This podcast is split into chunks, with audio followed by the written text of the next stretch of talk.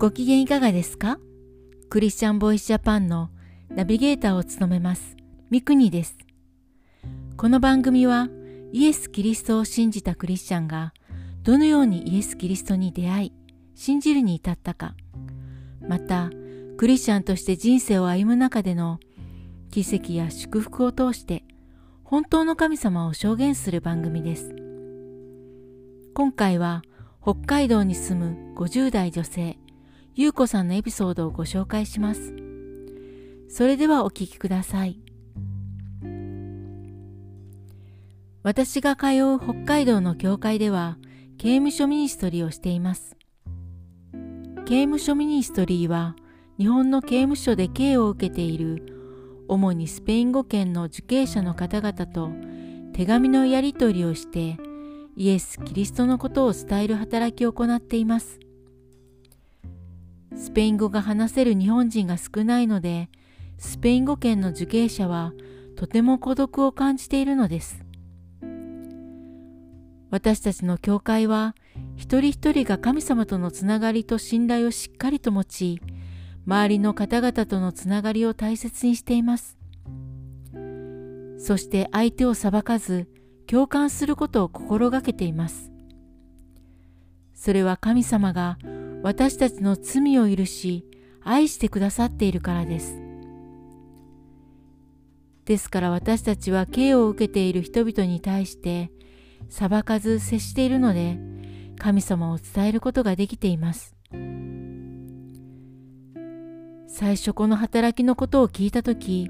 とても素晴らしい働きだと思いました。しかし私は英語もスペイン語もできないので私には無理だと考えていました。ですから他のことで何かお手伝いすることができますようにと祈っていました。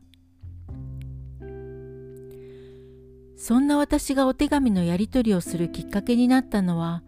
ちょうど1年ほど前のことです。教会での祈り会で刑務所にいるメキシコ人のオスカルさんという方がメガネを必要としていることを知りました。私はお手伝いがしたいと思い家に帰り主人に相談をしメガネをプレゼントすることに決めました。早速牧師がメガネを購入してくださり手紙と一緒に刑務所に送ってくれました。するとすぐにオスカルさんからのお礼のお手紙が届きました。そこから日本人の私とメキシコ人のオスカルさんとの間で交流が始まりました。オスカルさんは女性の友達に騙されて犯罪に巻き込まれてしまい、刑務所に入ることになったことをとても後悔していました。オスカルさんは私の長男と近い年齢でしたので親近感を覚え少しでも励ましができればと思い彼に手紙を書き始めました。書き始めた頃は私の子供たちにも手伝ってもらい英語で手紙を送っていました。しかし今は翻訳アプリを使って書いています。わからない時は英語もスペイン語もできる牧師が翻訳を助けてくれます。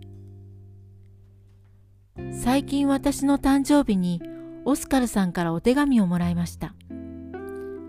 その手紙は私にとって思いがけない内容でした。当時の私はいろんなことが重なり落ち込んでいる時期でした。そのことをオスカルさんは全く知らないことだったのに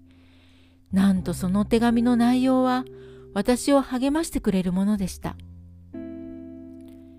手紙には、あなたは悲しい時もどんな時にも家族のために最善を尽くし、家族のために良いものを選択することを続けています。神様、彼女に大きな心と忍耐を与えてくださいと書いてありました。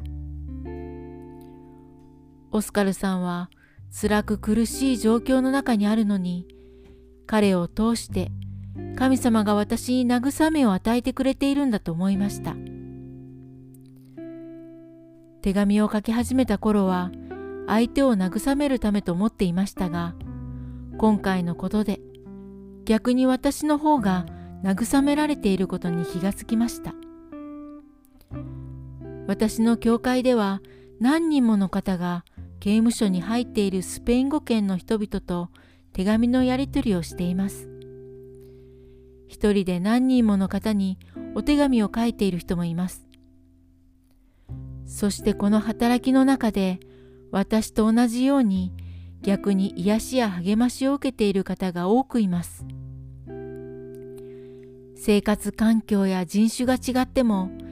神様の愛によって私たちは家族なんだと思います。ですから少々文章が間違っても通じ合うのです。中学生の頃、英語が嫌いすぎて赤点の日々だった私がこの一年ほど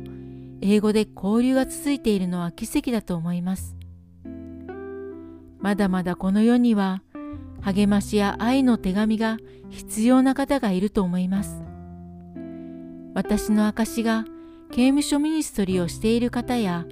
始めようとしている方に少しでも励ましになればと思います。いかがだったでしょうか？日本でも刑務所伝道されている方はおられますが、言葉が異なる方々への刑務所伝道されている方々の存在を今回知り、大変驚きました。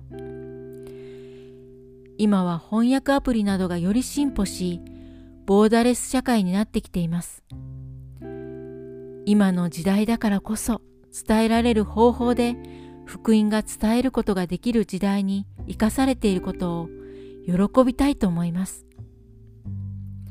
最後に聖書の言葉をご紹介します。第一ヨハネの手紙4章19節私たちは愛しています。神がまず私たちを愛してくださったからです。次回もお楽しみに。聞いてくださるすべての人の上にイエス・キリストの祝福がありますように。